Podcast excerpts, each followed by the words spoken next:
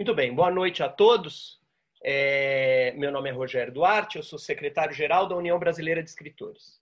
A União Brasileira de Escritores foi fundada em 17 de janeiro de 1958, sucedeu a Sociedade de Escritores Brasileiros, primeira associação profissional de escritores, fundada em 1942 por Mário de Andrade.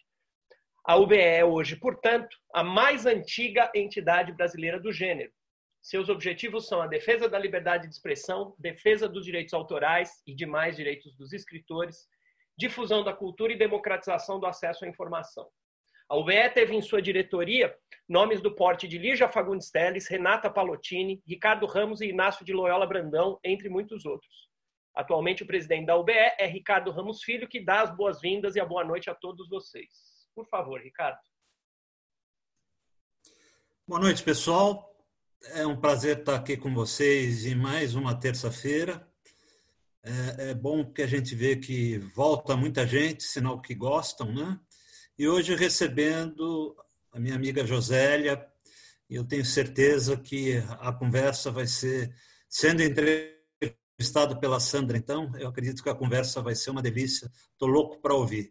Sejam bem-vindos a todos e boa entrevista para todo mundo.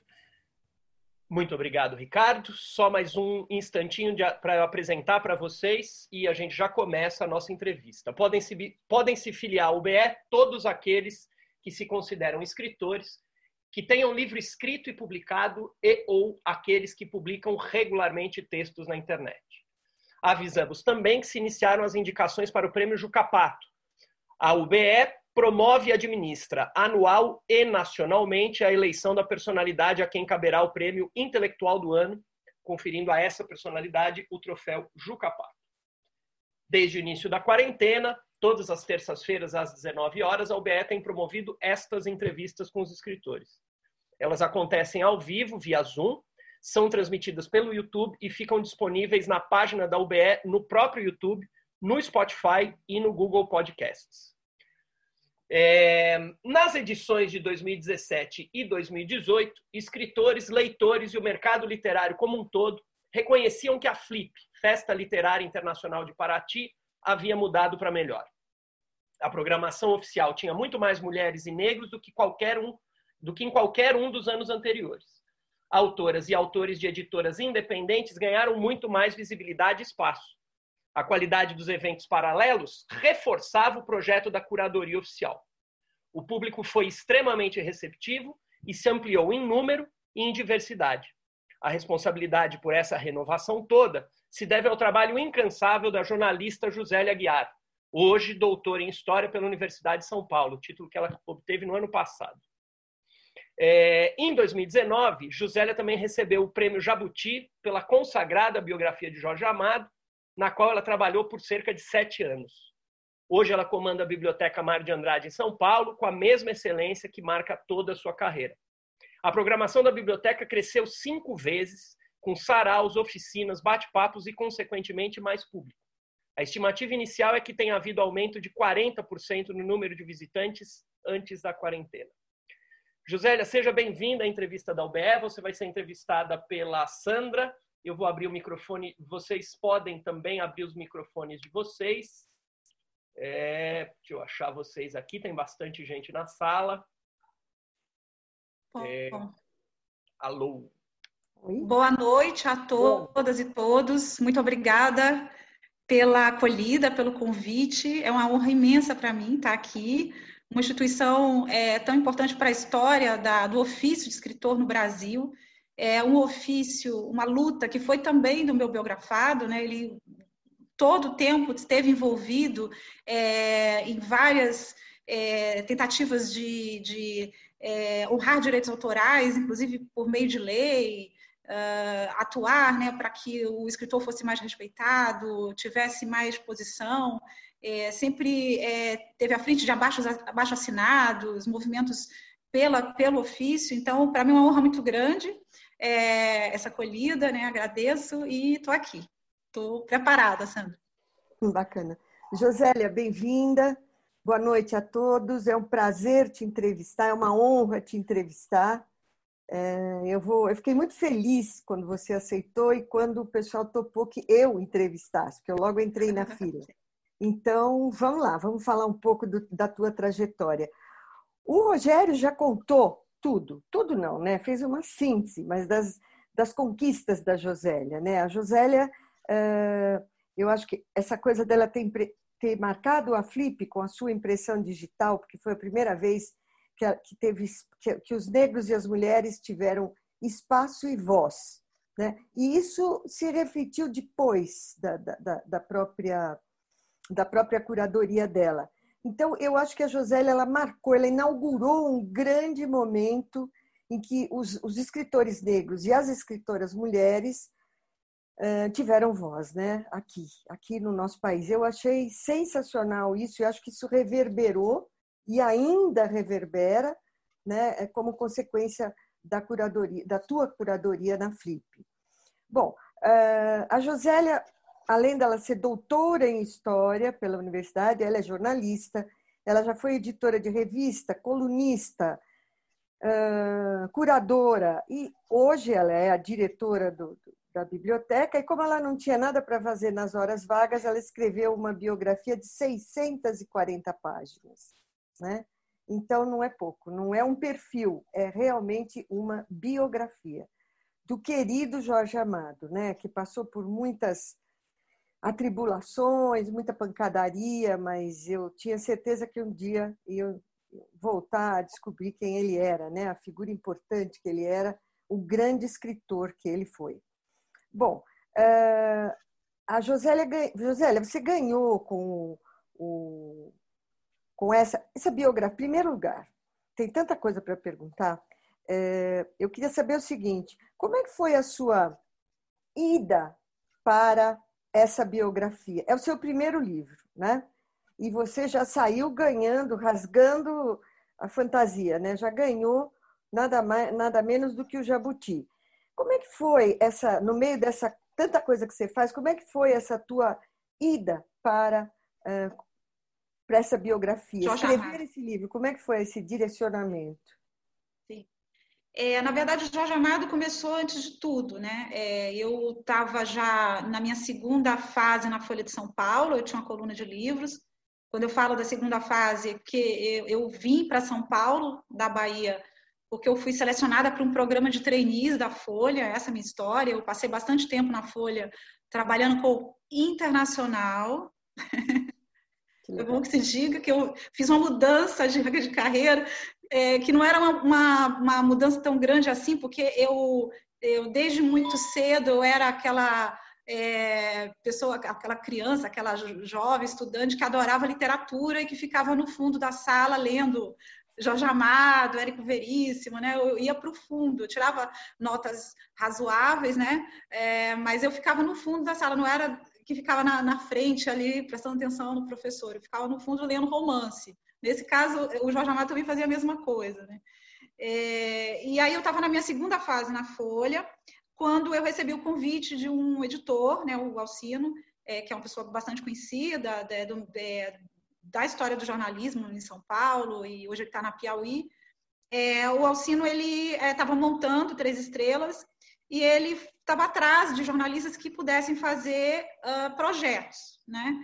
E foi muito interessante porque ele me parou na redação e esse diálogo é inesquecível, porque ele falou assim para mim: "Você não quer fazer um livro?" Eu falei: "Claro que eu quero fazer aqui". Assim, àquela altura da nossa vida profissional, eh, quem não quer receber um convite desse, né? Parecia claro. impossível de. Aí eu falei: "Quero sim, mas qual livro?" Aí ele falou assim: "Deixa eu pensar aqui". Aí ele ficou olhando, já sei, a biografia do Jorge Amado. Falei, Alcino, como assim? Tipo, a biografia do Jorge Amado não é uma coisa que você apresente para uma pessoa aqui uma roupa, né? É, eu achava uma coisa realmente muito grande que iria. Inicialmente a ideia era fazer um perfil biográfico. Esse perfil biográfico coincidiria com o centenário dele, que aconteceria em 2012. Então, esse convite ele me fez em fevereiro de 2011. Então, eu teria aí cerca de um ano, um ano e meio, no máximo. Na verdade, ele me falou um ano, um ano, para é, entregar os, os, originais, né? Para entregar o livro pronto. É, e eu até argumentei com ele, eu, falava, eu achava que não era um projeto que, que atrairia tantos leitores. Eu falei, ele é muito conhecido, todo mundo sabe tudo da vida dele. Ele escreveu memórias, a Zélia escreveu memórias, né? Como que você faz um livro que tenha novidade, né? E aí ele falou para mim, não, as pessoas não sabem nada do Jorge Amado. E ele tinha razão, né? Porque as pessoas sabem um pouco é, aquilo que fica no, nos necrológicos, a, a, a, aquelas matérias comemorativas sobre o Jorge Amado contam as mesmas histórias, né? Mas muita coisa ali fica meio mal explicada ou não foi exatamente daquele jeito. É, eu acho que não se tinha, e eu acho que foi o que eu tentei fazer e mais quis fazer, não se tinha a ideia dele como alguém que construiu essa carreira, que, que, que fez muito para ter essa trajetória, né? no sentido de comprometimento com o que ele fazia, é, lutas como escritor, lutas políticas. É, a minha geração que já conheceu o Jorge Amado muito bem sucedido, best-seller, é, que já tinha uma certa idade também, é, talvez tivesse a impressão de que tudo tinha sido muito mais fácil, mais simples. Ah, eu sou escritor popular e fiz meus livros e tudo aconteceu. Mesmo isso de ser um escritor popular, foi ele que construiu Ninguém sabia o que era ser um escritor popular no Brasil naquele momento, entendeu? É, a ideia mesmo do, do, que é ser um escritor para o grande público, né? É, você tinha, assim, você tinha casos, por exemplo, Monteiro Lobato, né? Que, que, tinha conseguido ter mais leitores, por exemplo, que os modernistas, né? Você tinha, por exemplo, o Humberto de Campos, né? Você tinha casos de autores que se destacavam com tiragens altas, enfim. Mas nesse é, sentido que foi o Jorge Amado, é, e que até hoje é, é um desafio para outros escritores brasileiros. Né? Eu, eu, eu, espero que as pessoas também, ao final, do, né, cheguem ao final do livro pensando um pouco o quanto é difícil para alguém que quer ser escritor popular atravessar é, a resistência dos próprios colegas, os próprios colegas de ofício. Uhum. Né? Eu acho que é, essa é uma, uma, reflexão que eu acho que eu imagino, espero, gostaria que as pessoas fizessem. Bom, aí o Alcino fez esse convite, é, eu estava no jornal na época, e depois não deu mais para continuar, quer dizer, a, as coisas se encaminharam para eu não ficar no jornal, e eu resolvi que o livro ia ser maior. Eu conversei com ele, eu falei, Alcino, é, vai ser um pouco um tiro no pé, eu terminar rápido, tem muita coisa para ver aqui de arquivo, muita coisa que tá, que eu vou precisar é, investigar mais, enfim. E ele mesmo falou assim: ah, fica tranquila, quem, quem ficou com essa ideia da efeméride mais foi você, a coisa dos 100 anos, né? Quem, quem, quem, quem tinha essa ideia, né, de que tinha que cumprir essa efeméride, né?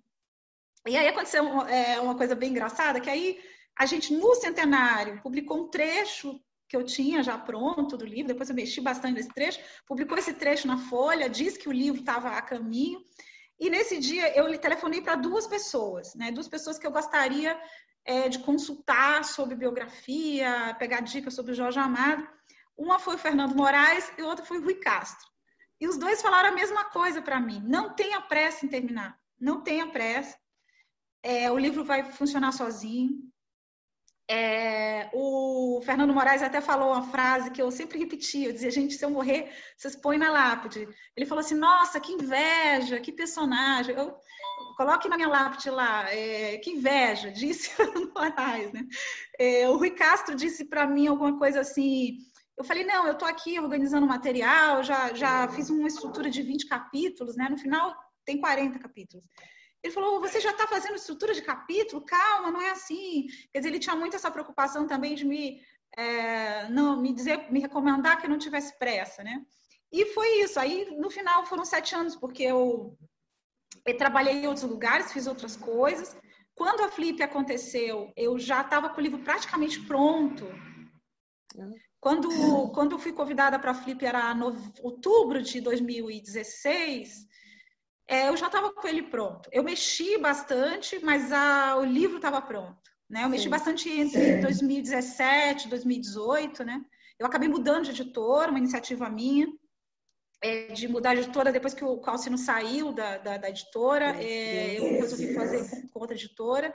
É, e, e eu, eu, digo que a Flip 2017 e a de 2018 é resultado do que eu aprendi fazendo o livro. É, o Lima Barreto era alguém que eu tinha em vista, porque o Lima Barreto era o autor que o Jorge Amado reverenciava no, quando ele era jovem nos anos 30. Eu fui atrás do Lima Barreto no momento que eu pesquisava o Jorge Amado nos anos 30, queria saber quem que era esse autor. E aí ah, fiquei, fiquei com esse Lima Barreto novo na minha cabeça, que eu conheci o Lima Barreto é, da minha experiência de estudante de escola, né? Então esse novo Lima Barreto ele surge depois do Jorge Amado.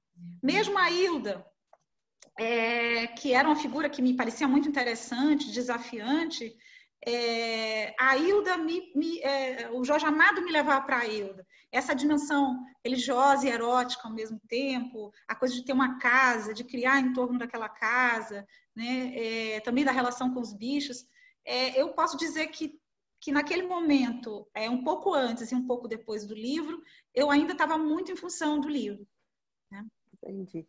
Agora, você fez uma pesquisa, uma enorme pesquisa, né? Eu sei que você levou aí, você, você pesquisou nos Estados Unidos e, e, no Brasil, na Europa, Portugal. Jorge Amado tinha uma ligação muito grande com Portugal também, né? E, e aí eu queria saber o seguinte, queria fazer uma pergunta para você sobre essa pesquisa. Se você quiser contar mais sobre a pesquisa, eu acho ótimo, mas eu queria saber o seguinte: você teve acesso a todos os documentos dele, a todas as fotos? Eh, você, a família parece que te franqueou tudo. Eh, e eu queria saber o seguinte: teve algum documento que te chamou a atenção, que te surpreendeu quando você estava olhando, quando você estava lendo? Falou, nossa, Jorge Amado fez isso ou participou disso. Teve algum momento que te, que te causou um certo impacto? Num, quando você olhou um documento, enfim, alguma, alguma pesquisa? É, Sandra, isso acontecia o tempo todo, né? É, porque é, até por essa ligação com a história, né? já, já tinha feito mestrado, tava, é, já estava fazendo doutorado. É, eu tenho uma, uma coisa com arquivo, com pesquisa em arquivo muito grande, né? É, talvez eu não tivesse essa ligação, esse, é, esse gosto por arquivo, eu tivesse feito um outro livro, com outro tipo de fonte, com outro tipo de abordagem. É, então, eu, eu, fui procurando, cavando coisas muito antigas do Jorge Amado, né? É, então, mesmo as coisas mais simples, quando encontrava em algum jornal de época, entrevistas dele, falas dele surpreendentes. Tem uma, uma fala do Jorge Amado, é, quando ele completa 50 anos, que um grande amigo dele faz essa entrevista lá na Bahia. Então, é, o Giovanni Guimarães, que é uma pessoa muito querida, então não tenho dúvida de que ele disse aquilo mesmo, né? Que uhum. o Giovanni fala assim: é, fala alguma coisa do Jorge Amado que você acha que as pessoas não sabem. Ele fala assim: acho que as pessoas não conhecem meu lado triste, não sabem as tristezas que eu carrego, né? Quando eu pego isso, né? É, olha, é essa pessoa, né? É, mas eu diria assim, tem alguns momentos que são muito fortes, né? Para responder a tua pergunta, eu acho que tem. Eu vou, vou pela ordem cronológica, né? É, não pela ordem que as coisas apareceram. É, tem uma, um momento é, em que é, eu encontro é, os netos da primeira noiva, né? Que é a Maria Sampaio, e esses netos me, me, procuram, na verdade a neta me procura, porque ela tem umas cartas do Jorge Amado é, de quando ele tem 17, 18 anos. Aí, no primeiro momento até duvido, será que é ele mesmo? Aí a, a gente conversa por, por mensagem e ela me dá alguns elementos que eu tenho certeza que é ele, né? Ela morava em Brasília naquele momento, mora ainda, e eu peguei o avião poucos dias depois para poder ver essas cartas. E aí essas cartas, ele, é, ele, conta, ele tinha um jeito de escrever cartas que o acompanhou a vida inteira, que para quem está escrevendo a vida dele é maravilhoso, que é ele conta o dia a dia dele nas cartas. Ele diz o que, é que ele está fazendo, o que, que ele comprou, o que, que ele não comprou, é, com que ele vai encontrar, o que, que ele está sentindo. Ele conta é, como se fosse um diário, assim. É, ele não, não faz assim reflexões sobre a vida, a morte, não. ele conta o que está acontecendo ali na vida dele. Então você fica com registro factual é muito grande. Isso, é, isso para mim foi bom, né? É, esse foi um momento bem impressionante, porque quando eu peguei o avião de volta, eu já estava com essa impressão e eu cheguei e eu já tinha lido o cacau e o suor, né? É, na verdade, é o suor. O suor. É, mas tem um registro em cacau também, exatamente, tem registro em cacau. Eu voltei, cheguei em casa, desembarquei, né? Fui pegar o livro e tava lá, sobretudo em suor, tá lá é a moça, que agora me fugiu o nome dela, ela tem uma Dindinha, que é a Dindinha, ela é leitora de romance, ou seja, a personagem está lá, né? E é, foi uma das coisas que, é, que mais aconteceram, assim, eu não, eu não partia do livro para buscar o personagem da vida real, esse caminho eu não fiz, é um caminho bastante enganoso. Você pegar um livro, ler o livro, falar quem foi o personagem tal que está no livro, isso é errado. Agora, o que acontecia era assim, eu encontrava alguém, alguma história real, e aí me lembrava, falei, olha, eu já li isso em algum. Ele botou essa frase, essa pessoa, esse aspecto. É, essas coincidências eram bem bacanas, né? Daí teve um segundo momento que foi também muito forte, que é, eu estava com dificuldade de, de, ter mais informações sobre o primeiro casamento dele. É, a, a, família da primeira mulher dele não, não queria me dar muita informação. E é, conversando com a Paloma Amado, a filha do Jorge, com quem eu mais tirava dúvidas, e ela tem uma boa memória. E não só tem uma boa memória, né, e estava presente, é, como ela é, foi generosa em, em, em, ser essa pessoa que me tirava as dúvidas, que eu ligava para ela com dúvidas, é, às vezes bem detalhes estapafúrdios, né? Tipo o perfume que ele usava. Alguém um dia me uhum. falou assim: é, ele usava um perfume de cravo. Eu ligo para Paloma, gente, então era ele que usava um perfume de cravo. Não era a Gabriela, quem usava perfume de cravo era quem tinha cheiro de cravo era ele, né? Aí lá vai a gente descobrir o perfume, que era de fato um perfume que ele comprou. É, é, é, cravo era especiarias jamaicanas, ele comprou nos Estados Unidos, enfim. É, e aí eu contei para ela que eu estava com essa dificuldade de ter mais informação sobre o primeiro casamento, sobretudo sobre a primeira filha dele, que morreu com 15 anos. É, quando inesperadamente a, Paloma falou assim: Eu acho que eu tenho uma coisa que pode te ajudar aqui. Aí ela foi dentro da casa dela, a gente estava conversando na sala, ela foi lá dentro é, e voltou com um caderninho na mão e falou assim: Esse aqui é o diário da minha irmã é, ela escreveu pouco antes de morrer esse diário.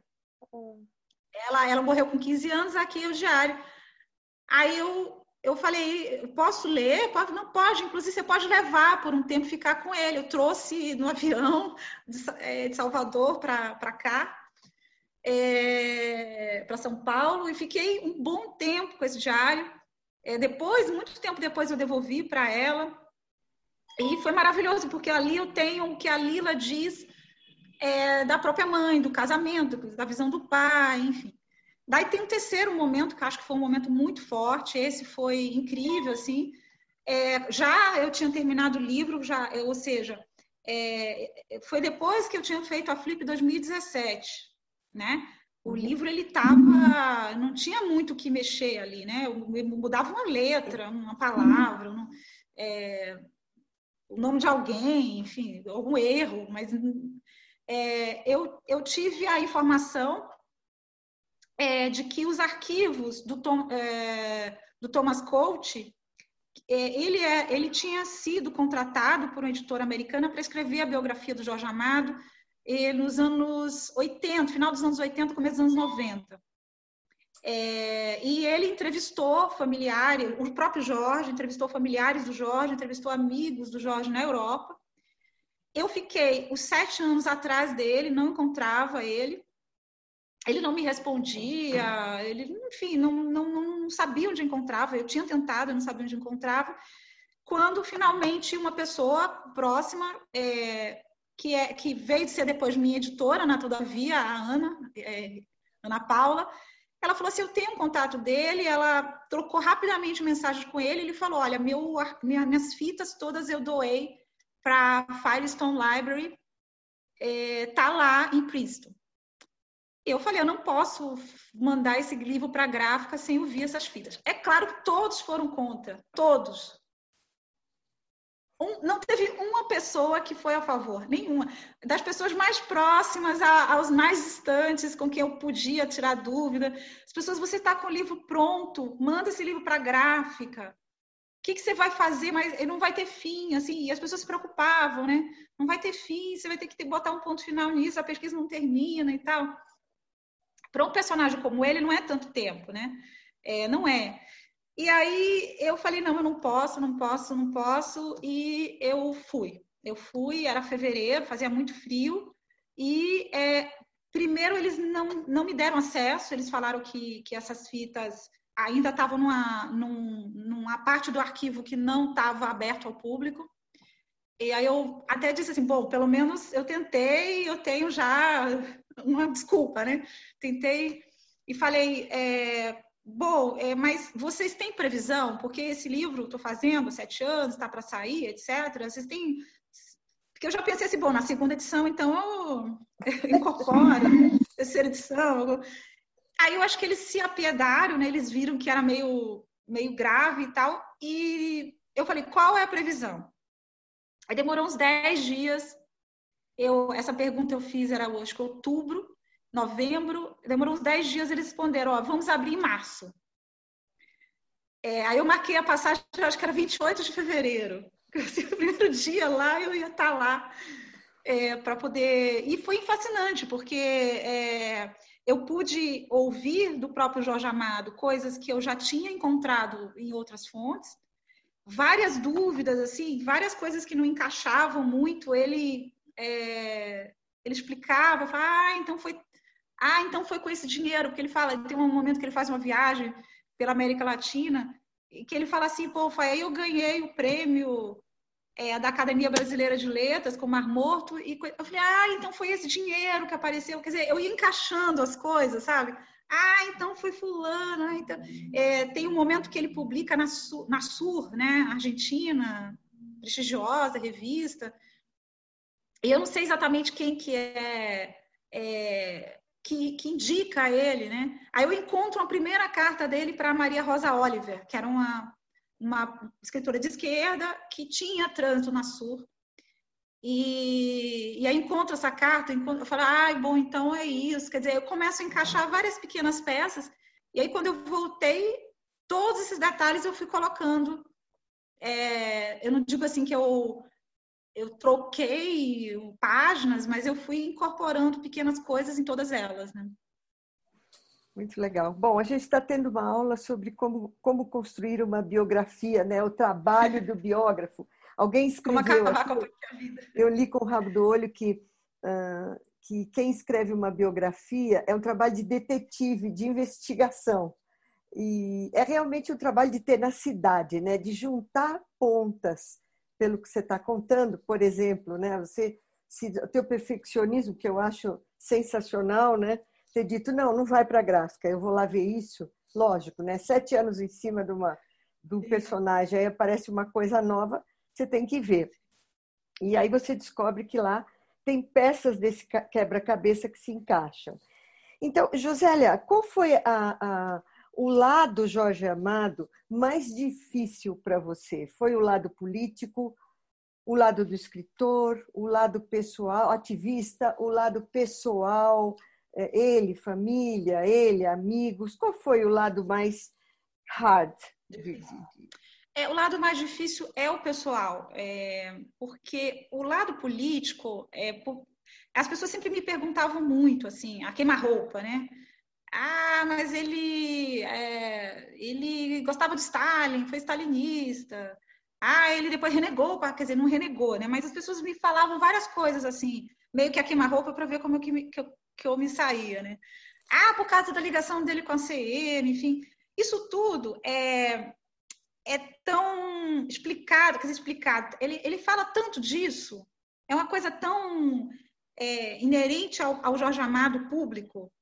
É, as posições políticas, o que ele escreveu contra ou a favor, é, pessoas que eram amigas, é, e depois viraram inimigos. Depois ele, por exemplo, Carlos Lacerda foi muito próximo dele, depois o Carlos Lacerda era contra ele. No final da vida ele quis, o Carlos Lacerda tentou uma aproximação e ele ele topou a aproximação. Dizer, essa coisa de ficar de bem de novo com pessoas, figuras que tinham sido inimigas dele, ou pessoas, por exemplo, ah, mas ele era é, comunista e depois ficou próximo de pessoas da direita. Isso tudo é, é, tão falado por ele explicitamente o tempo todo que não é desafio algum.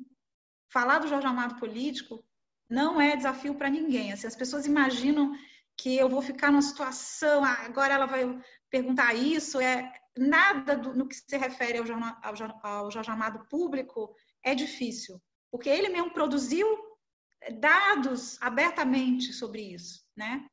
É, mesmo aquele livro que ele tira de circulação, que é O Mundo da Paz, Sim.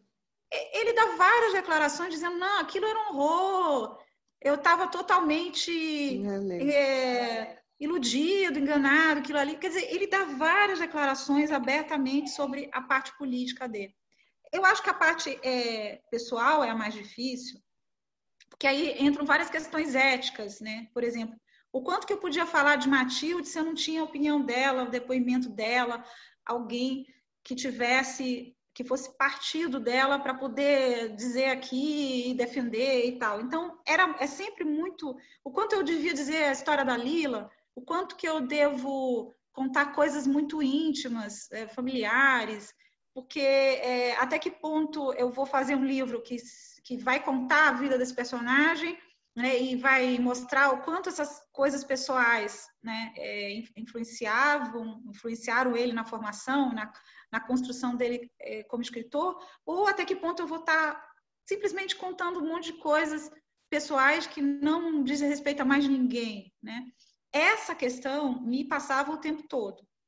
É, mas também não porque assim eu tinha é, receio, porque muita gente fala assim, ah, porque a família família te franqueou, né? Ah, você tinha receio da família? Não, gente, é uma coisa pessoal de você como pessoa que está contando a história de alguém, o, o que, que, você vai fazer com a história dessa pessoa? O quanto você pode ir, até onde? Eu acho assim impossível é, é, se você é, vai contar a história de alguém que você não tem esse tipo de questionamento, sabe? O quanto você avança, o quanto você é, dá detalhes, se, se, aqueles detalhes vão é, vão causar dano é, emocional, psicológico em quem está envolvido eu, eu vou te dizer um, uma, uma, coisa bem específica, né? É, tem um momento que ele está casado com a Matilde e ele tem um relacionamento. Ele teve vários casos, vários. Mas assim, eu, eu chamo atenção para aquelas histórias que foram longas, né? Que foram importantes, que tiveram é, que tiveram conhecimento das pessoas, né? Então tem um momento que ele casado com a Matilde, que ele é, vai morar no exílio né? E ele tem uma história de amor, né, com uma mulher chamada Maria, né? É, e todos os, os, amigos dele sabem quem é Maria, porque escrevem é, lembranças para Maria, como vai Maria. Quer dizer, a Maria é uma figura pública como uhum. mulher do Jorge Amado nesse momento, né? Eu sabia qual era o sobrenome da Maria. Eu sabia com quem ela casava depois. Eu sei o nome dela é, ela passa a assinar Maria Amado, né? É, eu sei qual é o nome dela, eu sei qual que é o nome do marido dela, depois, o segundo, quer dizer, o marido com quem ela casou de fato, mas eu não coloquei esse, esse detalhe. Não. Se alguém quiser procurar, encontra. Né? Registro, é, tem uma tese que dá o nome dela completo e tal, mas eu achei que é, que não precisava contar qual o sobrenome dessa pessoa. O uhum. sobrenome dessa pessoa aqui é irrelevante, entendeu? É, se eu colocar o sobrenome dela, vai acontecer uma coisa que eu quis muito evitar, que é, é descoberta, sei lá, o nome completo da mulher, do... aí vão atrás dos filhos dela para dizer o que, é que você acha. Eu falei, meu Deus, eu fui a vida inteira jornalista, né? Eu sei como é que funciona isso e eu não queria chamar essa energia para o livro, sabe? É, também acho que é uma coisa de você uh, entrar num lado do personagem que você está biografando que não traz nada de novo, mas traz uma curiosidade um pouco mórbida.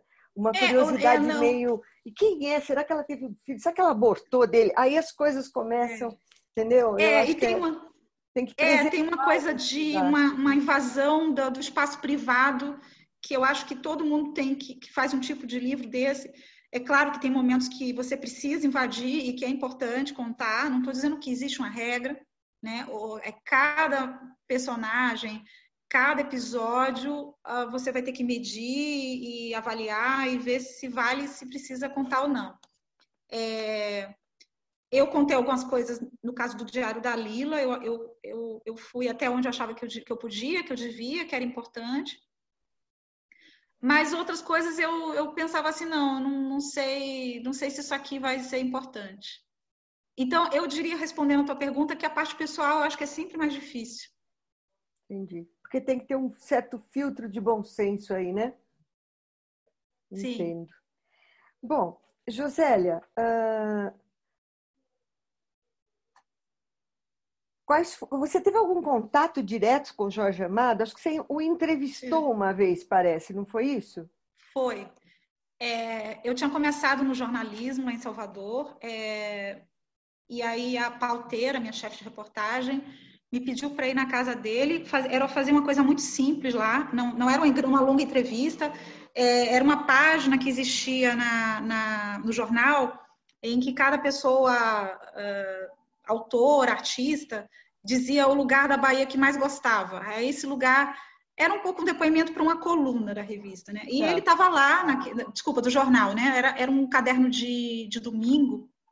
É, era uma matéria leve, não era um, um grande entrevista sobre a obra, uma coisa muito específica. E ele estava lá, em Salvador, naquele momento, e fui. É, primeiro que eu liguei antes, é, e eu tenho certeza que foi ele que atendeu, porque eu liguei para eu sempre faço isso, assim, eu, quando eu vou entrevistar alguém, eu vou na casa da pessoa, eu ligo um pouquinho antes, eu tô indo, só vai que a pessoa esqueceu, enfim.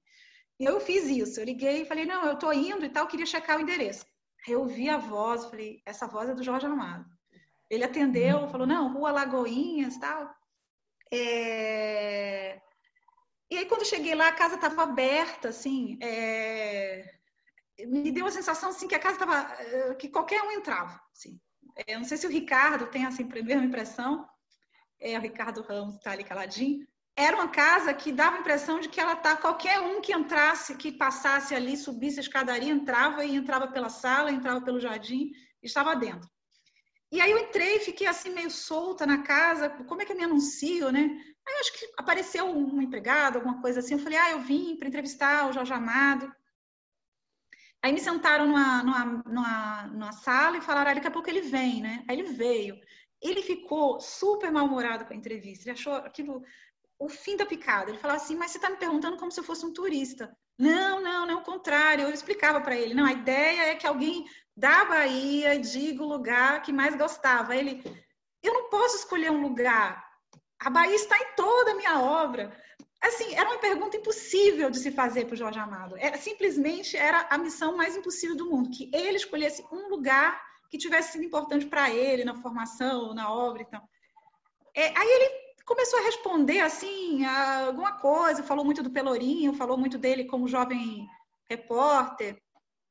Enfim, fiz entrevista como podia, né? Quando desligou, é, aí ele virou outra pessoa, desligou o gravador, ele virou outra pessoa, ele ficou super falando, perguntou, perguntou do jornal, perguntou as pautas, o que, que eu estava fazendo é, era outra pessoa, assim, ele, ele demonstrou ali que ele achava chato fazer entrevista, dizer, responder, né, mas ele gostava de ouvir as pessoas, né, aí ele deu corda, ele queria que falasse, e é, é, o, o, jornal era de um político, né, aí ele, e o fulano de tal, queria que eu falasse do tal do político do jornal, o que que eu dizia, ele ficou perguntando, aí tem um momento engraçadíssimo que entra a Zélia, assim, passa, ela passa, ele fala, dá sorvete para a menina, Zélia, Quer dizer, ainda, ainda ganhei um, uma taça de sorvete de manga, eu fiquei lá, ele falou assim, fica aí que eu vou aqui. Aí saiu. Aí daqui a pouco ele voltou, que era outra coisa que ele fazia com todo mundo, todo mundo conta essa história, que ganhou o livro dele. Ele dava livros para as pessoas, é, ele encontrava as pessoas nas viagens, ele anotava o nome, tipo, é, o garçom que tratava ele bem no restaurante tal, de tal lugar. Ele anotava, voltava para casa com o endereço do garçom, mandava os livros dele. O garçom podia estar, o cara na Índia, na Romênia, as pessoas ganhavam é, os livros dele. E aí ele voltou com é, Bahia é, de Todos os Santos, Guia de Ruas e Mistérios, que é o guia que ele faz da Bahia. Aí quando eu recebo aquele livro que está autografado por ele, eu falo assim, caramba, ele sabia, ele de fato era uma entrevista impossível, né? É, e aí eu saí de lá e falei assim, ah, eu preciso fazer essa mesma entrevista com o Caíme. O senhor me passa os contatos dele? Só que aí o carro do jornal chegou e eu peguei o carro do jornal e tal, voltei para o jornal.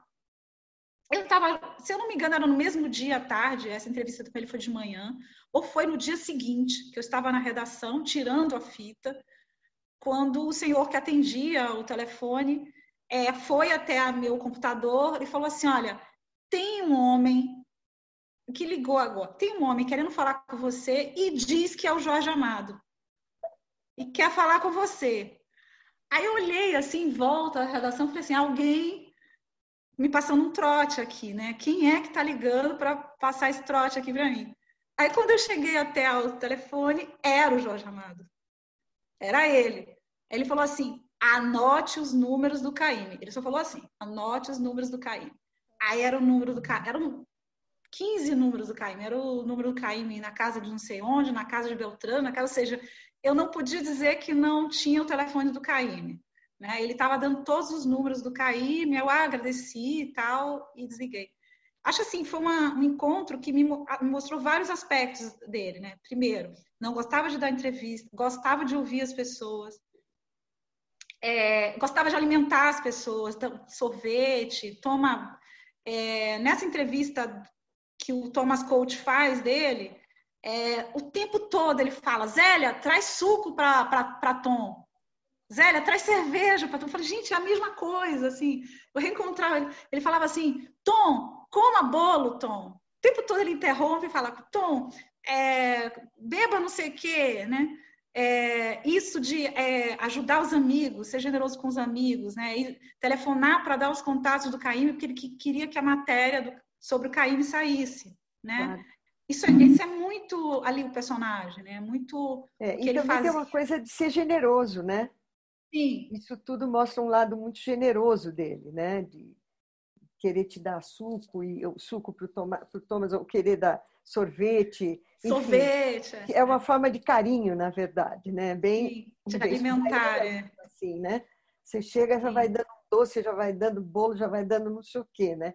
Meio como italiano, tem uma forma de, de fazer carinho que é enchendo sua boca, né? Então, é, me diz uma coisa, quando você escreve, quando você começou a escrever esse livro, Josélia, você pensou no tipo de leitor que ia ler ou não?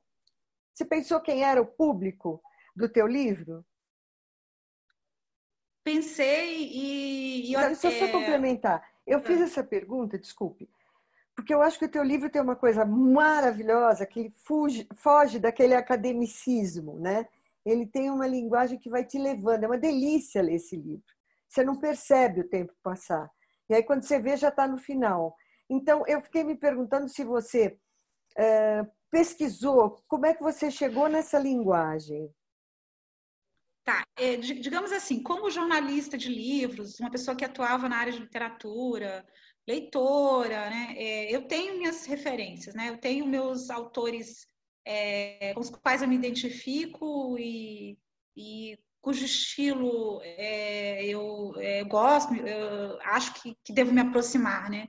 Mas especificamente sobre o meu livro que eu ia escrever, eu tinha duas coisas em mente, né?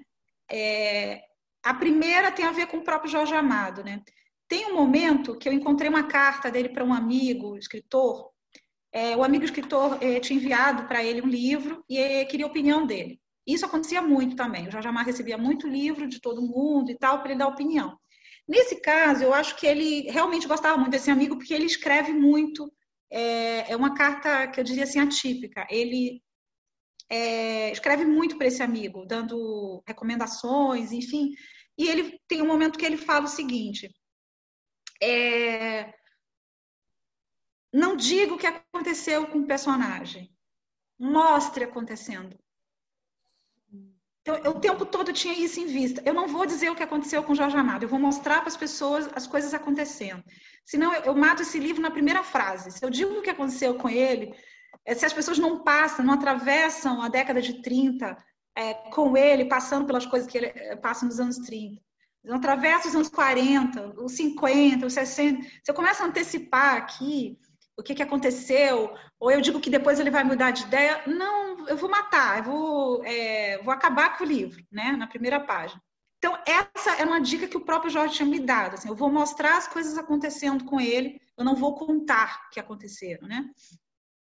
E daí, é, eu tinha visto o seguinte, é, como eu tinha já é, essa experiência na academia, né, é, eu poderia ter ido por um caminho é, muito de é, fazer um livro de historiador, assim, no, no, no, bom sentido, assim, mesmo a questão das notas. Se vocês forem, forem ver, eu fiz uma coisa que é, que facilita para quem não é, é, da área acadêmica. Eu não botei as notas, eu explico as fontes depois, quem quiser procurar, vai lá, dá mais trabalho, porque fica um pouco mais difícil de você encontrar, não está referenciado com um número na página. Então, dá mais trabalho para o pesquisador que precisa daquele livro para fazer uma pesquisa. É, mas eu quis fazer de uma maneira é, que qualquer pessoa lesse e, e pudesse gostar, assim, que, que o leitor do Jorge Amado encontrasse o livro e lesse. Então, eu tinha em vista isso, eu conversei muito, por exemplo, com a Miriam Fraga, eu tive uma conversa longa com ela em 2013 sobre isso, eu falei, é, Miriam, é, eu comecei a escrever e comecei a achar que eu estava escrevendo, é, olha, para mostrar o quanto eu, sei lá, eu sou inteligente, entendo de Jorge Amado. Eu falei, não, estou seguindo um caminho totalmente errado, eu tenho que contar para quem é o leitor dele, que, que, que é, algumas é, questões de teoria literária e tal, vou ter que explicar isso, certos conceitos. É, não posso é, é, achar que as pessoas que vão ler sabem, têm essas referências. Né? Mesmo de história, coisas de história política, assim, eu tentava o tempo todo, e é um pouco um risco, né, de você não ficar didático demais. Mas eu tenho que faz de conta que essa pessoa não sabe nada o que, que foi coluna Prestes, nada o que foi Revolução de 30, é, intentona comunista. Dizer, tudo isso eu vou ter que dar um jeito de explicar como se a pessoa fosse um estrangeiro que nunca ouviu falar quem que eram as pessoas, é, para poder fazer esse livro bastante acessível. Então, eu tinha essa preocupação o tempo inteiro, de escrever para que o leitor do Jorge Amado encontrasse o livro e conseguisse é, ir até o final sem achar que era um livro pedante ou que era um livro somente para pessoas da, da, da, universidade que pesquisam, academia. da academia. Então, é, eu tenho um monte de, de gente querendo fazer pergunta, então eu queria assim dar uma. Só queria perguntar o seguinte: três, fazer três perguntas rapidinhas para você. Eu vou falar as três para você. A primeira que eu queria saber se tem algum novo livro em gestação você está escrevendo alguma coisa, se você pode adiantar alguma coisa para a gente. A segunda é, é, sobre a Biblioteca Mário de Andrade, com essa pandemia, né? porque ela, ela, a Biblioteca Mário de Andrade virou um ser vivo com você, um organismo vivo com você. Né? Ela passou a, a receber as pessoas. Você tem uma coisa de inclusão no teu trabalho muito importante. Então a gente vai lá na biblioteca e vê sem teto lá sentado né? e que não é expulso, que é uma coisa.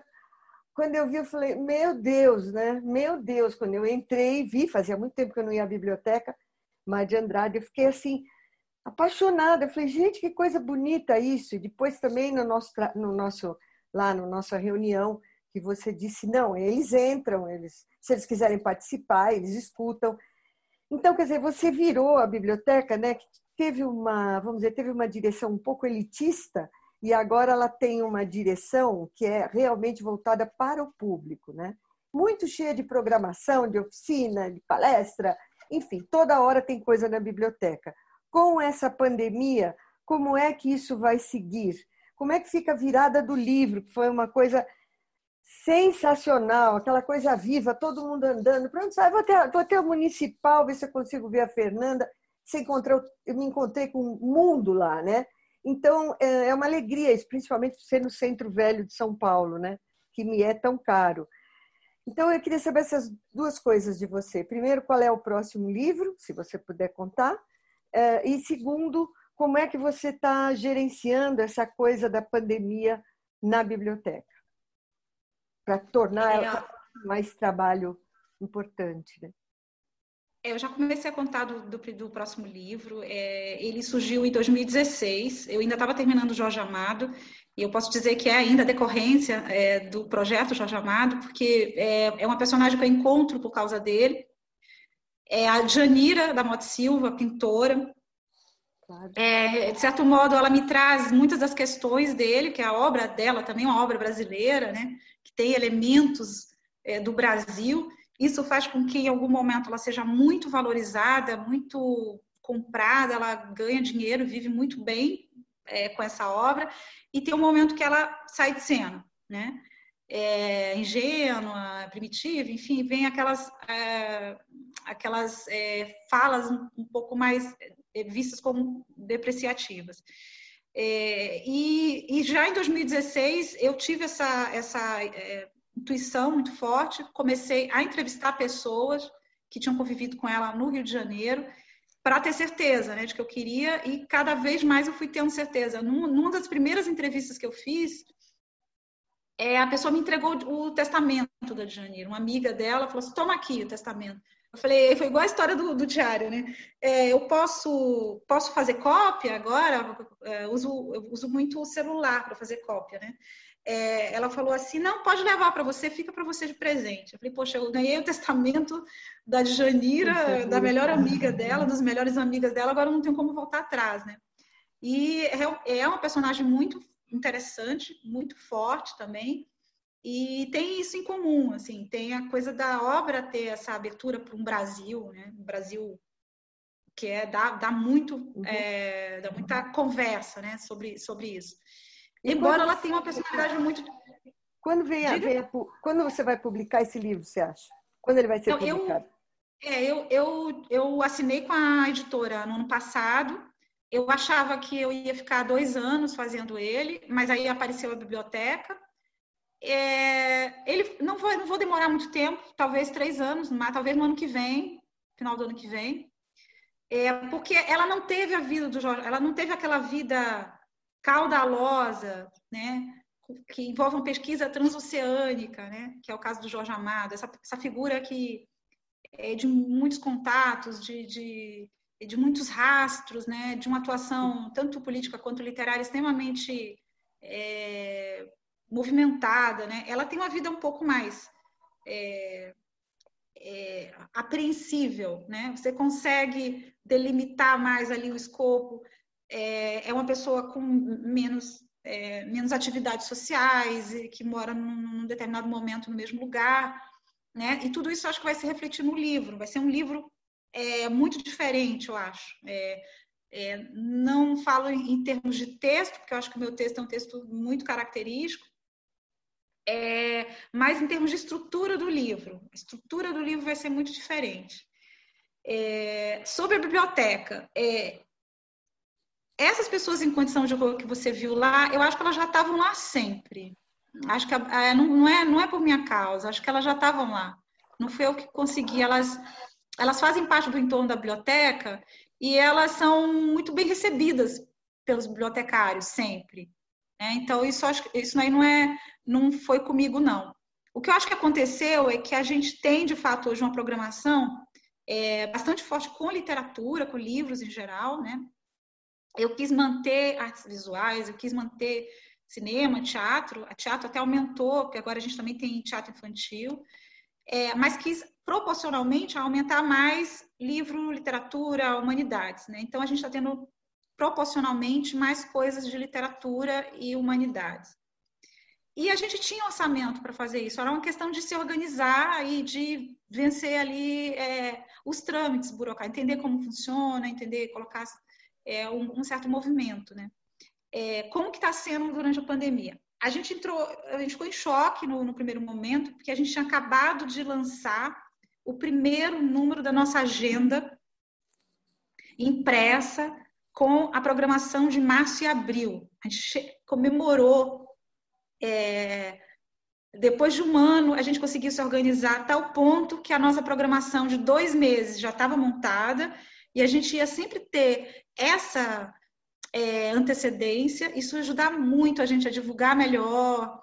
É, mesmo o, a agenda ela é em formato de marcador de página, então a gente imaginado isso circular com os próprios usuários, a gente ia fazer uma integração maior entre o usuário e quem vai assistir a programação. Enfim, a gente estava comemorando isso quando a biblioteca é fechada, ou seja, aquela agenda com março e abril eh, teve que ser cancelada, né? E aí o que a gente faz, né? A gente ficou assim um mês, até meados de abril, a gente passou um mês organizando o, tele, o tele, teletrabalho, quando a gente teve o ok, né, é, da secretaria, do jurídico, enfim, é, de que a gente poderia fazer a nossa programação online. Parece assim, uma decisão simples, mas ela envolve, inclusive, trâmite é, jurídico, autorização, enfim, é, saber que a gente teria a, o orçamento para fazer isso e que, que, que, poderíamos fazer isso, porque é, naquele primeiro momento a gente não sabia o que, que ia acontecer com o orçamento se ele não iria imediatamente ser deslocado para a saúde, né? É, e aí iniciamos é, a nossa programação e está indo bem, assim, a gente está tendo respostas é, muito boas. A gente já dobrou a quantidade de inscritos no canal do YouTube. A gente não imaginava é, investir na, nas redes sociais, porque nosso objetivo era levar as pessoas para a biblioteca. Uhum. A gente estava construindo a, a, ida das pessoas para a biblioteca, para os eventos na biblioteca, né? É, e aí agora, a gente está bem no YouTube, está crescendo, está somando 60 mil visualizações em dois meses dos eventos que a gente está fazendo, é sempre segunda, quarta e sexta. E a gente tem uma movimentação interna, assim, é, por exemplo, hoje a gente teve reunião de supervisão com as supervisoras e a gente está em andamento um edital para compra de livros. É, a gente está tentando é, agilizar é, uma coisa também que é bem antiga, não, não começa comigo, mas é uma coisa que ainda não está resolvida, que é a questão da digitalização dos catálogos. É, sim, eu vi isso, você falando sobre isso. Eu já falei disso, é. É muito legal. Então, é, e a gente quer, por exemplo, é, reorganizar nossas mediações de leitura, nossos clubes de leitura, de modo que eles é, fiquem mais potentes, que a gente atraia mais gente, que a gente faça uma coisa também para públicos específicos, inclusive para não leitores. Eu me lembrei de contar que existe já, desde o ano passado, é, um clube, uma mediação de leitura com pessoas em situação de rua que é uma bibliotecária assim, super apaixonada, por isso que é a Ana Virgínia Ferreira, ela, ela iniciou isso, achei, é, esse ano ela vai ampliar, ela, ela é parte desse grupo que está repensando a, a, as mediações de leitura. Então, a gente quer, na retomada, quando isso acontecer, é voltar com coisas novas, né? Então, assim, o que é possível fazer? Nesse momento, a gente pode sonhar, né? Enquanto a gente não pode a gente pode sonhar coisas para a volta, né? Sim, sem dúvida, né? Eu acho que esse ato aí, de repente, foi um tempo também para as pessoas reavaliarem algumas coisas e, como você diz, sonhar, né, em novas, a hora que, que abrir isso, ou enfim, enquanto não abre, né, digitalmente. Josélia, foi um prazer enorme conversar com você, eu sou tua fã. Eu indico o livro fortemente, o livro é ótimo, é uma leitura muito boa. Eu gosto muito de Jorge Amado. Não vou dizer que eu li tudo, mas eu li muito dele. Capitais de Areia é um livro que me marcou muito, acho muito bom. E então todas as fases, as diferentes fases do Jorge, né? Eu li desde menina, eu leio Jorge Amado, tenho todos os livros. Então, para mim, quando saiu essa biografia, foi uma, uma delícia, porque, claro, eu queria saber mais do Jorge Amado, né? Eu tinha muito interesse pela figura e pelo escritor. Então, eu acho que foi ótima a entrevista, acho que as pessoas tiveram uma aula de escrita, de biografia, sobre Jorge Amado, e, enfim, eu torço pelo teu sucesso, porque você é uma mulher guerreira, né? uma mulher que representa todas as, as mulheres que trabalham e que querem se posicionar fortemente no mercado. Você é um exemplo disso, né? E, então, foi um prazer, foi uma honra te entrevistar. Muito obrigada, Sandra, pelas perguntas. Obrigada a todos que assistiram, que contribuíram também. Foi uma honra muito grande. É sempre muito bom falar do trabalho e é muito importante deixar esse registro. Um Sim, abraço grande. A, a, gente tem um tempinho para umas perguntas dos, dos, das pessoas? Ah, sim. Podemos fazer? Podemos? Claro, sim. Bom, então, primeiro, é, pessoal que está assistindo pelo YouTube, tem bastante gente por lá, então deixa eu dar uma boa noite só para aqueles que é, é, que interagiram lá no bate-papo. Então, Renato, a Estela Mares Rezende te manda um grande abraço, ela tem uma pergunta também. Thelma, é, quem mais interagiu por lá? Luiz, Delfino, Thaís, Nilson e o Benhur, que também tem uma pergunta. A pergunta da Estela Mares, eu já vou abrir para as perguntas aqui do, do pessoal do Zoom. A pergunta da Estela Mares Rezende é a seguinte: qual o seu livro predileto do Jorge Amado?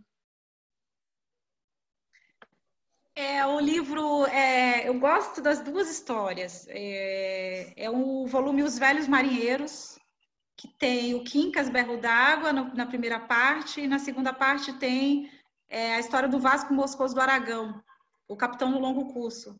É, não é dos mais famosos, quer dizer, o Quincas é super famoso, o Vasco Moscoso do Aragão não é tão famoso. É, na época que saiu, é, saiu pouco depois do Gabriela, e diziam que Jorge Amado é, tinha perdido completamente a mão, porque era inferior. Uh, sempre tinha isso, né? Lançava um livro, ah, é, não, dessa vez isso aí não vai ser igual. E, é, eu, eu, adoro esse livro, esses dois, esses dois personagens, esse Jorge Amado. O, a pergunta do Benhur é a seguinte: tem alguma história boa do Caribé com o Jorge Amado para você contar para nós? Tem várias histórias deles engraçadas. É, uma delas, que é a mais famosa, envolve é, uma brincadeira que eles faziam de roubar coisas um do outro, né? É, então, tem uma coisa de roubar o santo da casa de um, colocar na casa do outro. É, tem é, esse, caso do, do, roubo, como é que é a história? Até a história que eu conto que é muito conhecida. É, eles roubam o santo da casa de uma outra pessoa e põe na casa, da porta da casa do Jorge Amado. O Jorge Amado vê, recolhe e finge que não recebeu. Eles acham que, que ele vai abrir a porta e vai ligar, ah, o santo está aqui. Não, ele finge que, que não encontrou. Aí eles ficam preocupadíssimos, achando que alguém passou pela rua e levou o santo. E aí ele enrola para dizer que tem muito isso. Tem uma história de roubar é, é, os, os, sapos que tinham na casa do, do Caribé, o Caribé é, tinha sapo de estimação, e é, eles fazem, eles aprontam uma com Jorge Amado, que é, é eles é, fazem uma denúncia, eles, eles inventam que é um ex-funcionário fazendo uma denúncia no Ministério do Trabalho contra ele, e aí ele recebe um documento oficial de mentira, dizendo que ele tem que se apresentar para poder prestar contas e tal. É, aí acabam contando para a Zélia, a Zélia acaba contando para ele, aí ele resolve colocar um anúncio. É, um anúncio oferecendo escolas, é, cursos de inglês gratuitos. É, e dando o endereço da, de uma das pessoas que ajudou a fazer essa, que era uma dona de escola de inglês, né?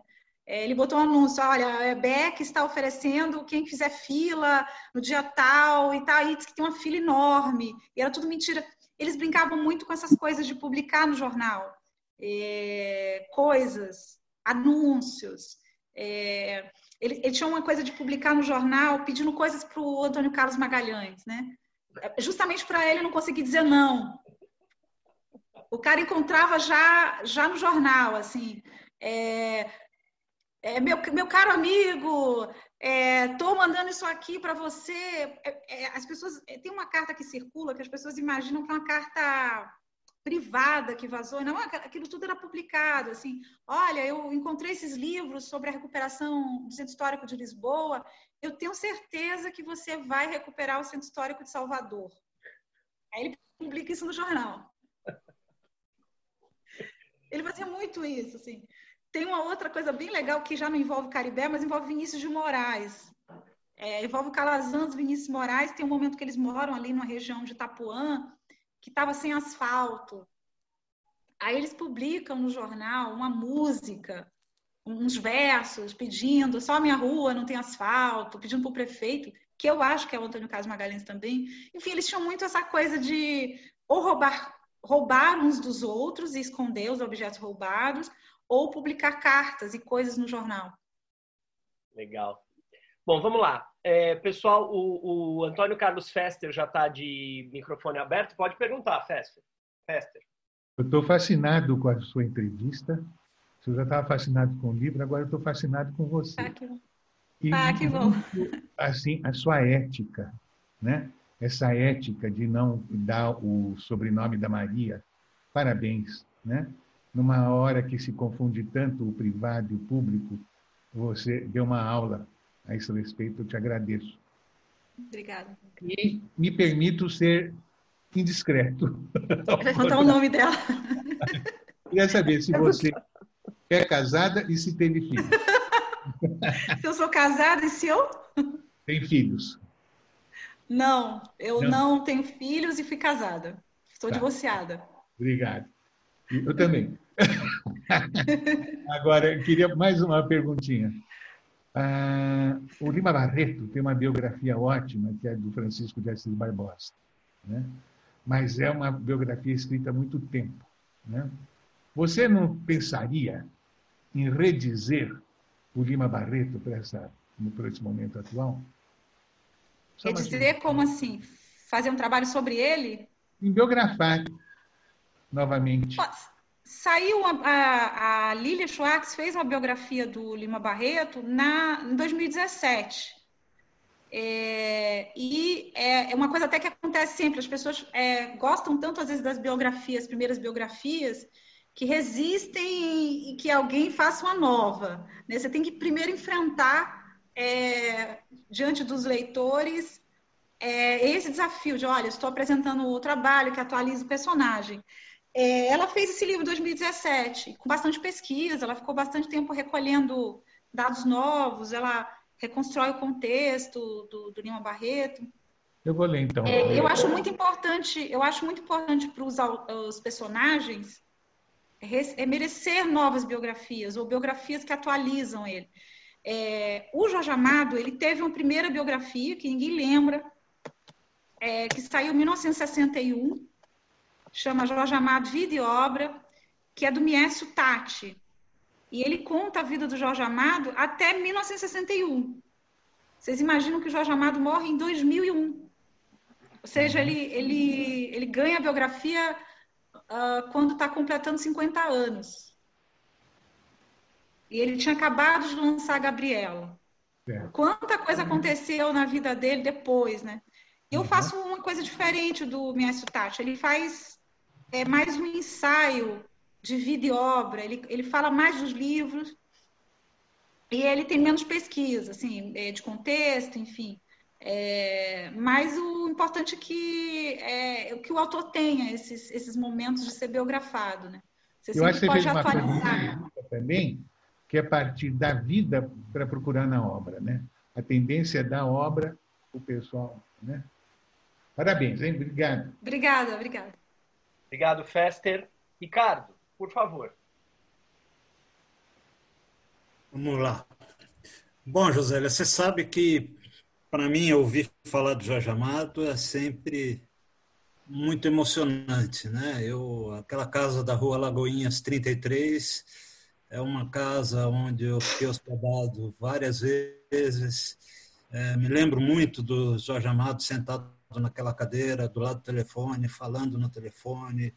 Ele, conheci poucas pessoas que usavam tanto, tanto o telefone como o Jorge Amado, ele ficava o dia inteiro no telefone.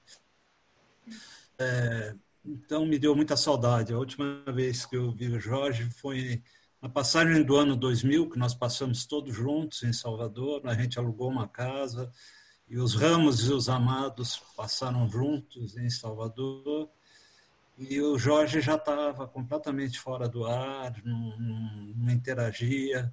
É, a morte dele foi assim, né? Ele foi desligando aos poucos, né?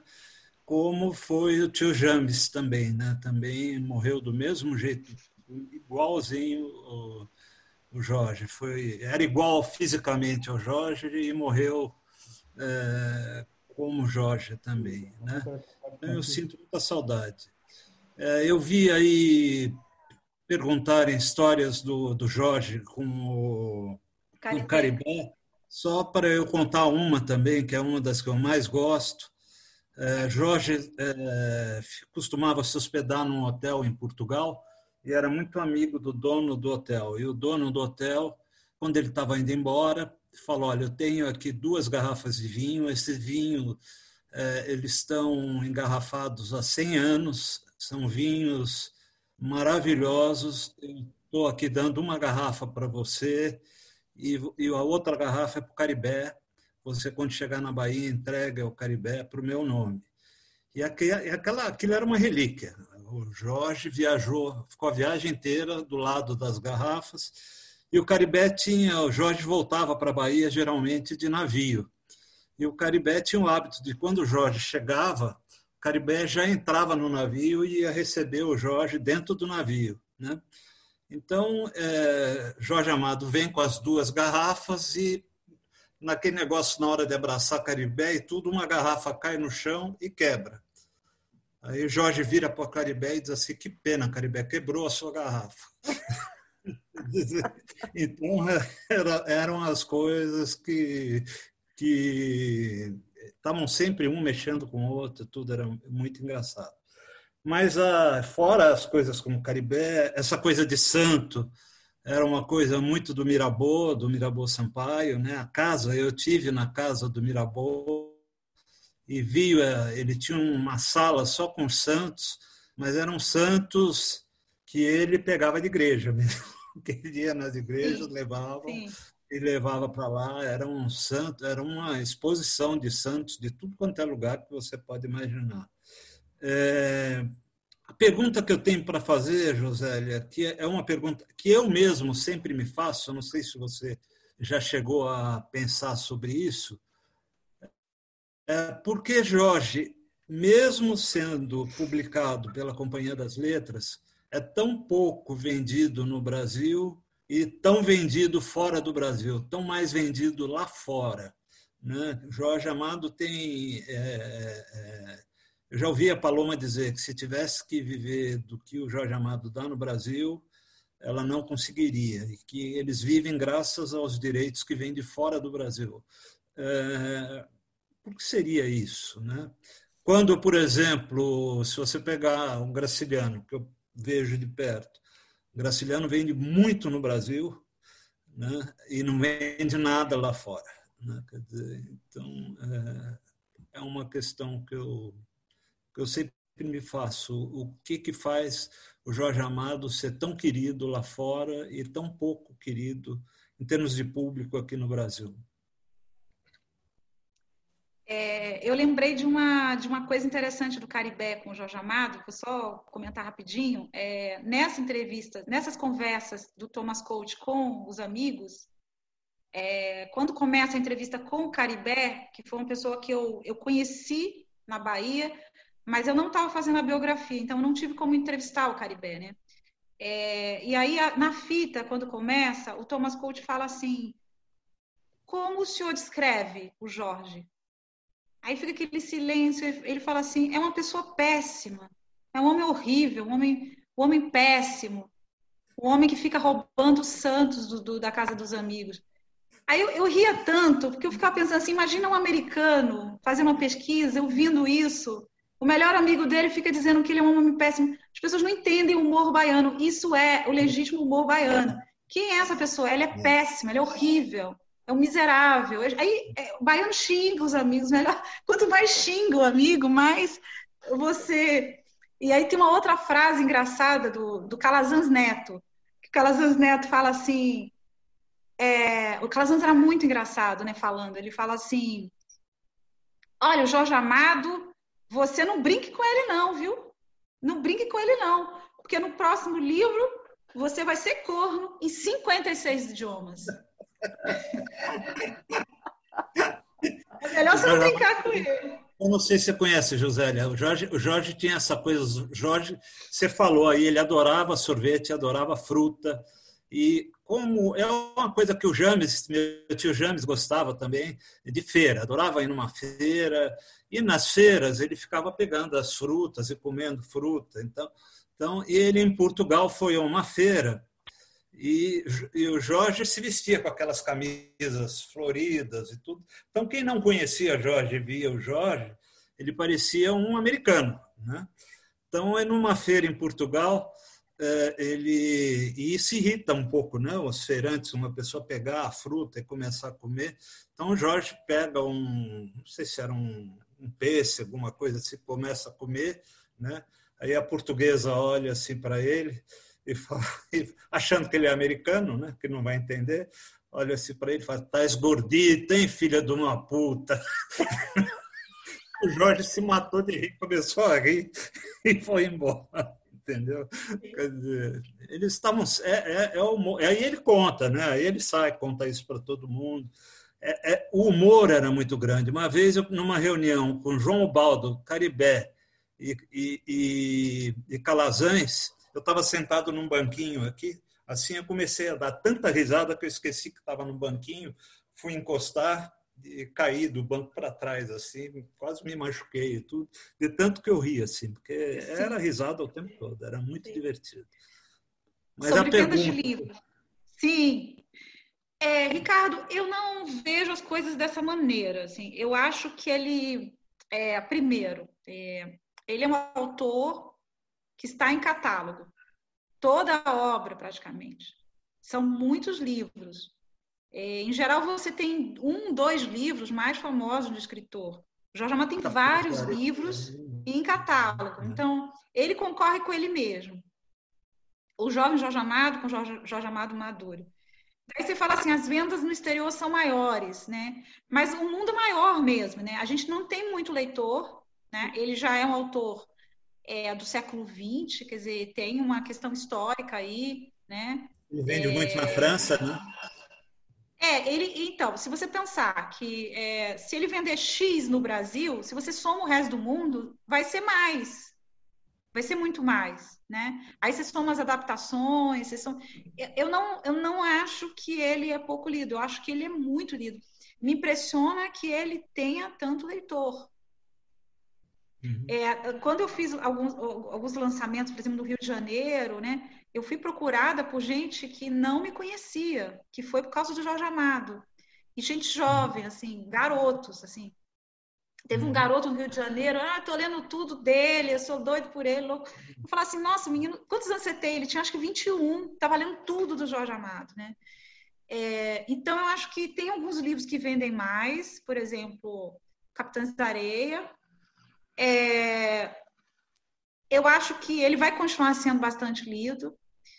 É, acho que com o tempo, muita coisa que impediu, impediu o Jorge Amado aí nos anos 90, nos anos 2000 de ser lido. A Sandra disse que ia me fazer uma pergunta que acabou não fazendo sobre a questão, é, vou usar a expressão das mulatas, a coisa de, de, de, é, da visão das mulheres na obra dele, enfim. Eu acho que com o passar do tempo, muita coisa vai ser reavaliada. É, e ele vai ser um autor sempre lido, eu, acho né? Então, assim, comparativamente, para alguém que morreu em 2001, você vai fazer 20 anos no ano que vem, né? E que tinha parado de produzir já há algum tempo, né? É, são novas gerações, né? São novos interesses. É, tem muita coisa acontecendo, as pessoas estão lendo outras coisas, estão se interessando por outros assuntos, e ele traz uma Bahia do, da primeira metade do século XX. É. Então, eu, eu, eu, eu acho que ele é bastante lido. Uhum. E no mundo ele vai ser, o mundo é maior, quer dizer, vai ter muito mais gente sempre, né? É, uhum. porque no final, é, se você pensar é, 50, 50 países, né? Se você pensar em torno de 50 países onde ele pode ser traduzido, é bastante coisa. Obrigado, Josélia. Eu que agradeço, Ricardo. Deixa eu só dizer uma coisa. É, o que eu queria te dizer naquela hora é que, fazendo é. um, desculpe, bem rapidinho. Sim, sim. É que olhando o Jorge hoje, né, da tudo que eu li dele, o Jorge Amado fazia denúncia da mulher oprimida. Não é ah, que sim. ele fazia um tratado sociológico. Se você olhar desde Gabriela, tem a, a, a mulher do, do coronel que, que se envolve com dentista e toma um tiro, e tudo bem, quer dizer, ele tinha que dar esse tiro na mulher, né? Então, essa honra, essa coisa de ter a mulher na fazenda, procriando, e depois ter a Kenga na, na, na cidade para sexo só, né? para as coisas boas, é como eles diziam. Então, eu acho que Jorge Amado tem essa marca, entendeu? Essa marca, vamos dizer assim. Mas ele. Denúncia, Sandra... não denúncia no sentido, Sandra... mas tem uma posição, né? É, quando ele faz o, o Gabriela e começa o livro, ele diz é, muitos vão lembrar aquele ano como o ano da disputa da construção da Barra. Outros vão lembrar como o ano é, em que o Jesuíno Mendonça foi julgado pela morte, se não me engano, de Dona Sinhazinha. Dona Sinhazinha. E alguns vão lembrar, alguns vão lembrar como o ano do amor de Gabriela e Nassib. É, a, a, o livro começa com o Jesuíno matando a, a Dona Sinhazinha, se não me engano. É. E ele diz que ele estava presente nesse julgamento quando ele era criança. Então aquilo marcou muito ele. E, e, no livro é a primeira vez que um coronel é condenado. Né? Quando termina o livro, ele é condenado como é, é, novos tempos em Ilhéus. Quais são os novos tempos em Ilhéus? O coronel é condenado e Nasci perdoa a Gabriela lá, é, aceita ela, etc.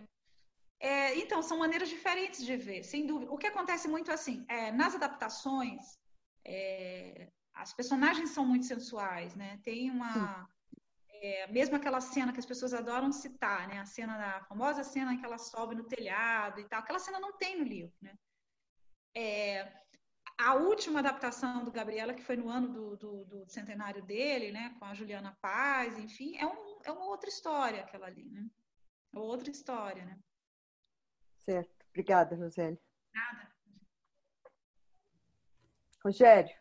Está sem microfone. É, é, é obrigado. é, a gente ainda tem algumas pessoas para fazer pergunta. Então vamos lá. Raquel, já está com o microfone aberto? Sim. Pode falar. Josélia, é Raquel, Olá, Raquel. falando aqui de Campo Grande, Mato Grosso do Sul, sempre acompanhando o seu trabalho. Obrigada. E parabéns assim por nos fazer pensar em sonhar na pandemia. Eu gostei disso continuarmos sonhando com coisas que ainda vamos fazer a hora que esse nevoeiro passar. Mas hoje, José, especialmente, é 14 de julho, é dia que nós estamos assim ao som da Marselhesa, que nós estamos naquele ideal de igualdade, fraternidade, de liberdade.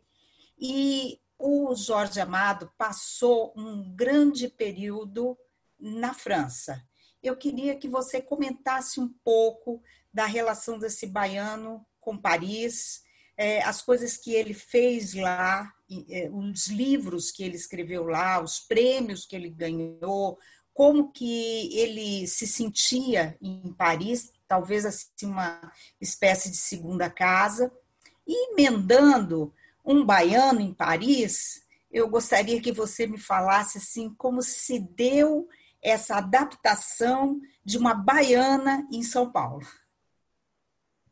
Tá? Obrigada, Raquel. É 14 de julho foi o dia que eu me mudei para São Paulo. Olha! 14 de julho. É, há 20 anos eu mudei para São Paulo, é, saí do aeroporto e fui direto para a redação. É, então eu sempre eu brinco dizendo que foi a minha queda da Bastilha, né? Então eu cheguei na, na cidade é, eu sempre, começando pelo final, eu sempre achei que eu não deveria nunca comparar os dois lugares, né? Se eu, se eu fizesse essa comparação, eu não ficaria aqui, né? Quer dizer, não teria muito como é, quando você faz uma mudança como essa, você não pode ficar fazendo esse tipo de comparação, porque senão fica, fica às vezes um pouco insuportável. É, no começo foi mais difícil, agora está bem mais, mais fácil tudo, né? Tudo, tudo no começo é muito mais difícil. O Jorge Amado, ele tem um momento muito importante na vida dele, é, quando ele lança o Jubiabá é, em Paris, pela Gallimard. É uma coisa assim, um acontecimento muito especial, porque era muito difícil para um latino-americano sair pela Gallimard. E ele saiu por uma coleção muito prestigiosa, que era a mesma coleção que tinha lançado, por exemplo, o Sartre, o jovem Sartre. É, e ele publica quando ele tem 25 anos, ele vai fazer 26. Peraí. Tô, tô, começa a citar de cabeça. Foi em 1938 que saiu. Ele tem 26 anos quando sai o livro pela Gallimard. E é interessante que sai, sai escrito assim, traduzido do brasileiro. Né? São dois professores que estavam é, oferecendo aulas na USP, é, naquele começo da USP, né? É, e um deles era super especialista, Fernando Pessoa. Então, ele teve uma entrada no mercado francês é, de muita qualidade, assim. Ele, ele não entrou como, exatamente como um autor popular. Aliás, uma das coisas que as pessoas não imaginam muito é que se ele se tornou é, extremamente representativo na história da literatura, é porque desde o começo ele foi muito bem recebido pelos críticos, embora ele não tivesse unanimidade. Ou seja, não existiu unanimidade, mas muitos grandes críticos apreciavam ele. Né? É, e lá na Galimar, enfim, saiu e tal, e é, ele conta que isso também provocou nele é, uma, um sentimento assim de é, eu vou conseguir tudo, né? Quer dizer, vai dar tudo certo, né? É, foi 26 é, anos, sai pela Galimar por uma coleção importante, é, prestigiosa, etc. E ele diz também a partir daquele momento ele passou a ter muitos inimigos, muitos, muitos que que eram próximos dele ali naquele círculo literário. Aliás, tem uma crônica do Graciliano Ramos maravilhosa, que ele reproduz um pouco aquele clima, né? E eu é, cito essa, essa crônica no livro, que ele fala que está todo mundo ali. Quando as pessoas reconheceram o livro na vitrine lá do, do José Olímpio, é, e falaram assim, gente, que é isso? Um livro em francês com Jorge Amado assinando, que diabo é isso? E o livro saiu lá, em vez de Jubiabá, é Bahia de Todos os Santos, né? Bahia de Adolescentes, né? É, e aí eles ficaram lá chocados, tentando imaginar como que ele tinha conseguido aquilo, né? É, e aí o Graciliano fala assim, não, assim, imagina, eles estão desesperados porque eles não, não queriam que uma história dessas, né, de uma Bahia pobre, uma Bahia né, é, da periferia fosse mostrada na, na, na, França. Né? Isso aqui não é produto de exportação. Né? Os intelectuais concluíram que aquilo não era produto de exportação. E é interessante porque a vida inteira um pouco vai acompanhar esse, essa ideia de que o Jorge Amado está mostrando um Brasil é, que não era um Brasil bem, é, é, bem que, que deveria ser mostrado no exterior, não era um produto de exportação e ao mesmo tempo era acusado de fazer isso para exportar né, as próprias histórias. Né? É, ele sempre foi muito apreciado, sim, na França. E eu escutei do editor dele, do, do último editor dele em vida, que foi o Sérgio Machado, da, da Record, ele falava assim: tudo do Jorge, do Jorge Amado interessava a França, tudo. É, qualquer coisa que ele lançasse interessava muito a França. Né? É, mesmo livros que não eram os grandes livros dele, tipo aquele a novela é, a Descoberta da América pelos Turcos, enfim, que foi uma novelinha que saiu depois do Tocar Grande, enfim, tudo que o Jorge Amado fazia interessava os franceses. É, provavelmente porque ele tocava nessas questões raciais e isso interessava também o público francês, a questão da alteridade. É, sim, acho que sim é, mais do que é, o público é, inglês, por exemplo, é, embora ele tivesse tido uma entrada nos Estados Unidos muito importante em certo momento ali, ele chegou a ser mais vendido na lista do New York Times, né? Mas assim, de modo geral, no conjunto, a França sempre recebeu ele muito bem. E no final da vida ele tinha um apartamento em Paris, né? Onde ele se sentia muito em casa. Então tem um, tinha um roteiro assim de de sebos que ele ia, é, de pequenos restaurantes, né? Ele ia sempre nos mesmos, que ele gostava muito, sempre restaurantes muito simples, é, baratos de comida farta, né? Então ele tinha, é, vamos dizer, uma convivência, um roteiro em Paris, como ele teria na Bahia, né? Que era o lugar onde ele ia para poder escrever. Uma segunda casa.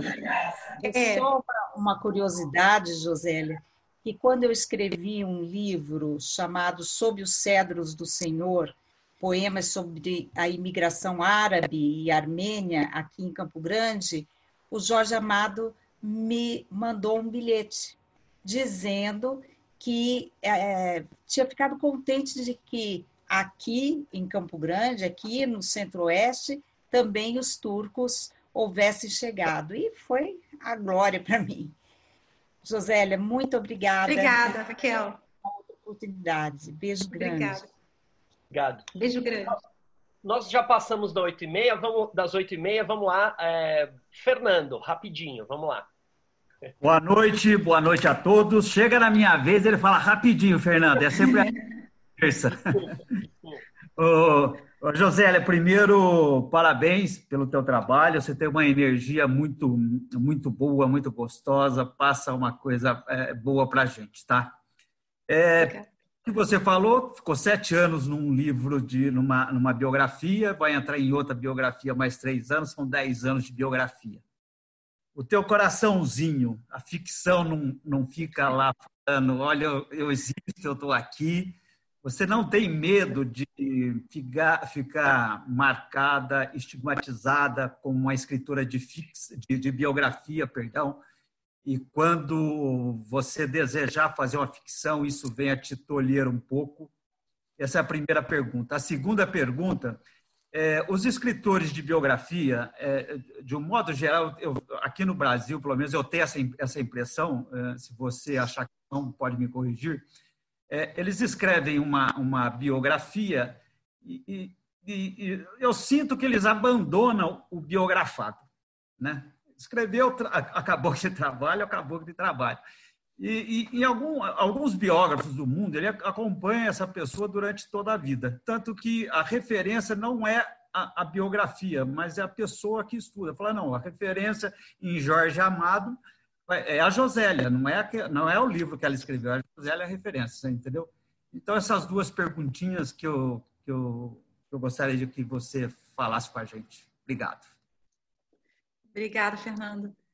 É, então, eu não sei se eu quero escrever ficção.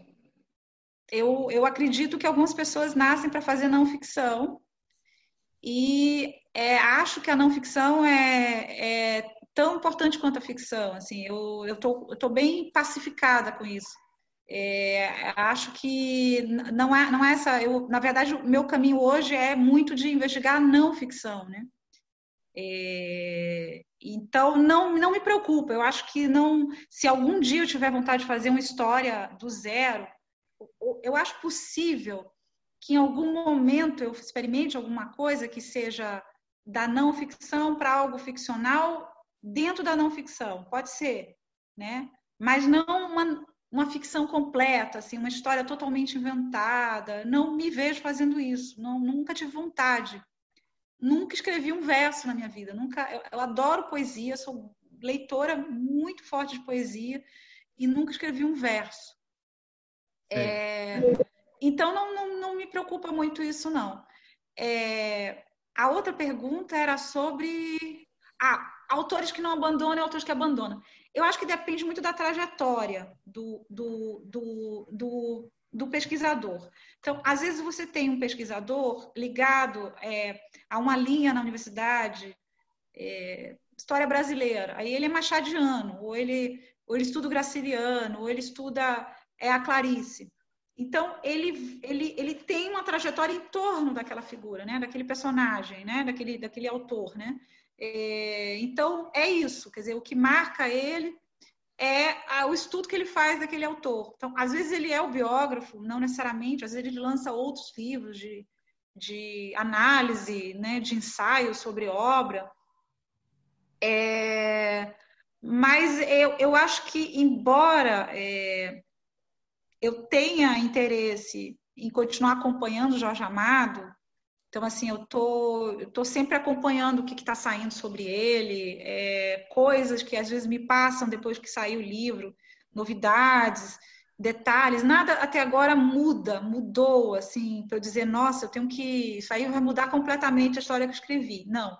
Mas detalhes que vão surgindo, enfim. É, é, e, e aí eu vou guardando, eu vou reunindo, eu falo, talvez. É, eu não estou falando assim, é, reedições para pequenas mudanças. Talvez eu possa vir é, daqui a 10, 15, 20 anos, não sei, fazer uma outra, uma outra, uma outra obra, enfim, Jorge, sobre Jorge Amado, maior, ampliar, não sei. Não, não descarto essa possibilidade. Mas também não me vejo somente ligado ao Jorge Amado. Né? Eu acho que aconteceu de eu ter ficado bastante tempo com ele, mas eu tenho muitos planos assim, de outras coisas, outras histórias na não ficção. Entendi. Parabéns, obrigado. Obrigada, Fernanda.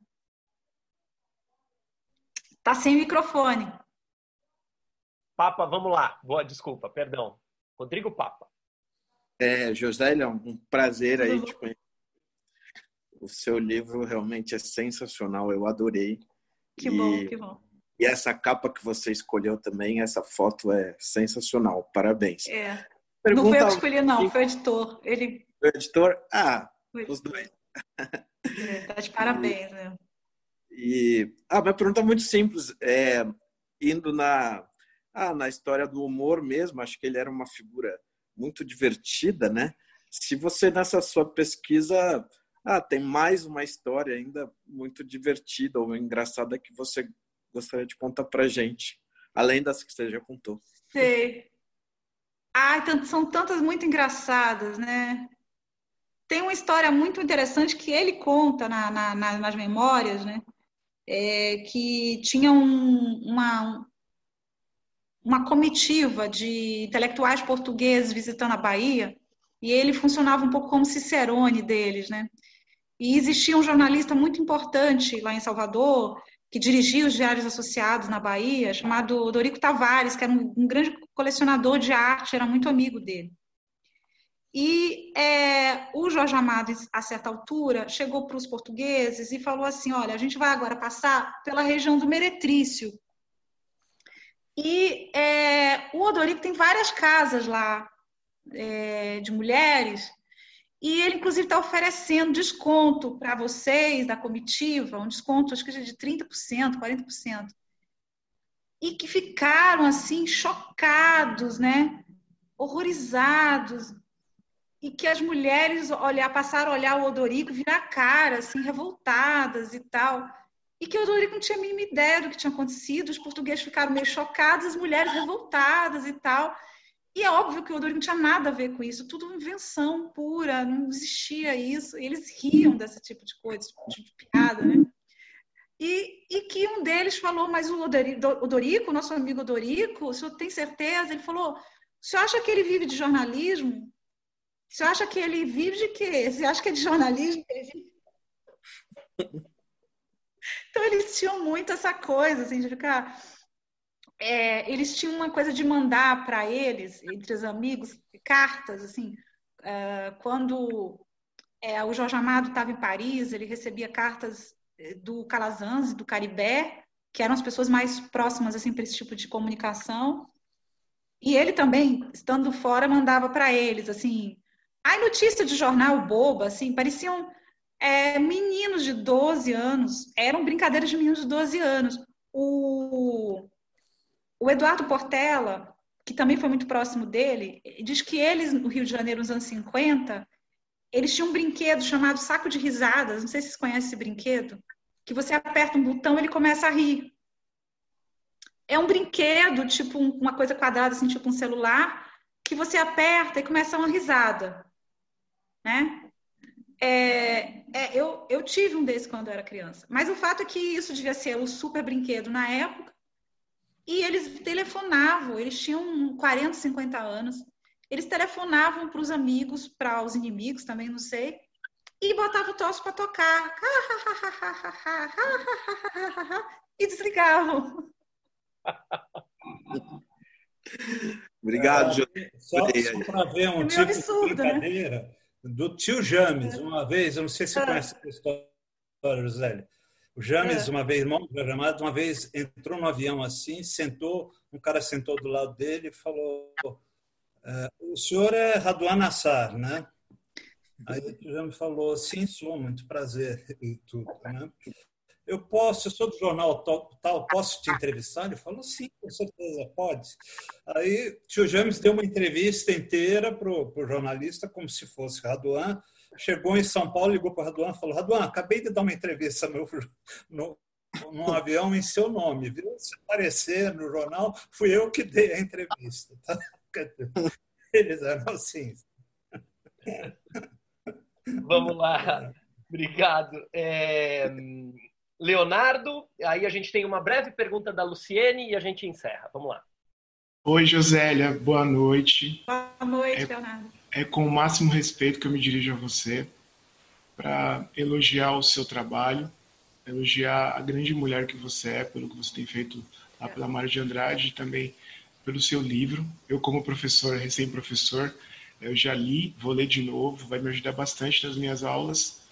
É, parabéns, porque mulheres como você têm, têm construído essa nova história do Brasil. Né? E eu me dirijo a você com o máximo respeito. É, queria te dar um abraço, eu escrevi aqui, queria te dar um abraço, porque tudo que você contou foi muito bom. Eu digo a você que você é uma mulher maravilhosa, é, é, é no sentido poeticamente, no sentido intelectual, que é mais gostoso ainda, né? Parabéns. E fica o meu abraço para você. Publique mais coisas, publique mais coisas, que eu vou estar sempre comprando. E me aceita lá no Instagram que eu estou te seguindo. Um beijão para ah! você. eu vou procurar. Léo. Tchau, tchau. É, e vamos encerrar, acho ótima pergunta da Luciane para a gente encerrar, que é o que mudou na Josélia como mulher e como autora depois de escrever a biografia do Jorge? E aí a gente se despede depois da sua resposta. É, eu acho que eu aprendi com o Jorge Amado a ter muita confiança no que eu queria fazer, no que eu acreditava. É, eu tenho, eu, o que eu quero fazer, eu vou fazer, eu quero fazer, e eu tenho muita confiança agora. É uma confiança que eu aprendi com ele. É, é mais do que uma confiança pessoal, é, é uma confiança é, é no que fazer, é no que tem que ser feito. Independentemente das, do que vão dizer, do que vão reclamar, do que da resistência das pessoas. É, isso foi bem, bem legal. Legal. É, Obrigada, então, gente. Obrigado. É, Ricardo, se quiser. Se, per, perdão, primeiro a Sandra, se quiser se despedir, depois o Ricardo, a Josélia. Eu apresento os próximos entrevistados e a gente termina. Pronto, prometo. Eu só queria dizer um obrigada para a Josélia, fiquei feliz que você Obrigada, aceitou o convite. E, de novo, que foi muito bom te ouvir, né? E, enfim, uma mulher jovem que já fez tanta coisa, que já produziu tanta coisa, fez muito, muito pela cultura. Parabéns pela tua trajetória e por essa biografia que é maravilhosa. Obrigada, Sandra. Obrigada, gente. É, é Josélia, eu queria agradecer primeiro a você por ter tido. É, pela entrevista, foi uma delícia, foi muito gostoso te ouvir. Eu tenho certeza que todo mundo gostou muito. E queria agradecer também a todos que estiveram aqui com a gente da UBE em mais uma terça-feira, é, ouvindo a, as entrevistas que a gente prepara para vocês. Sempre a gente escolhe, tem procurado escrever, escolher gente muito legal para vir aqui. Tá? Um beijo para você, Josélia. Até a próxima. Gente, muito, obrigada, muito obrigada a todos, todas, é, pelas perguntas, pelo carinho, pelos elogios. Obrigada. Obrigado. Rogério, fala agora. É, só para a gente, só apresentar em menos de um minuto as, as entrevistas que a gente vai ter nas próximas semanas, só um segundinho.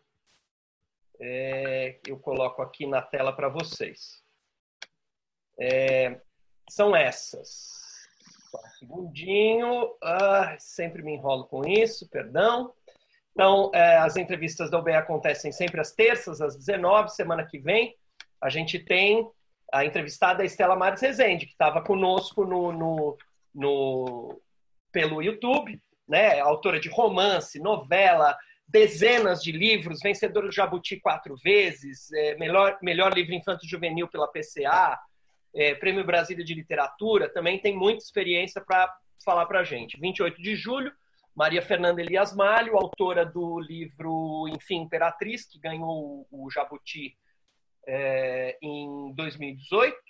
Né? Em 4 de agosto, Ricardo Viveiros, jornalista, escritor, autor de mais de 40 livros também, de, de todos os gêneros. Escreveu biografia, história, poesia, é, literatura para crianças.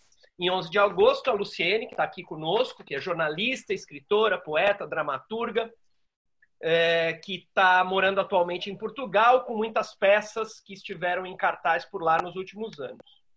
Em 18 de agosto, Ana Maria Martins, aí é, é, que tem 95 anos de idade, né? Vai, já estou conversando com a neta dela para gente, é, é para ela participar da entrevista ela está muito animada para conversar com a gente, vencedora do Jabuti lá em 73, é, a autora que foi Revelação.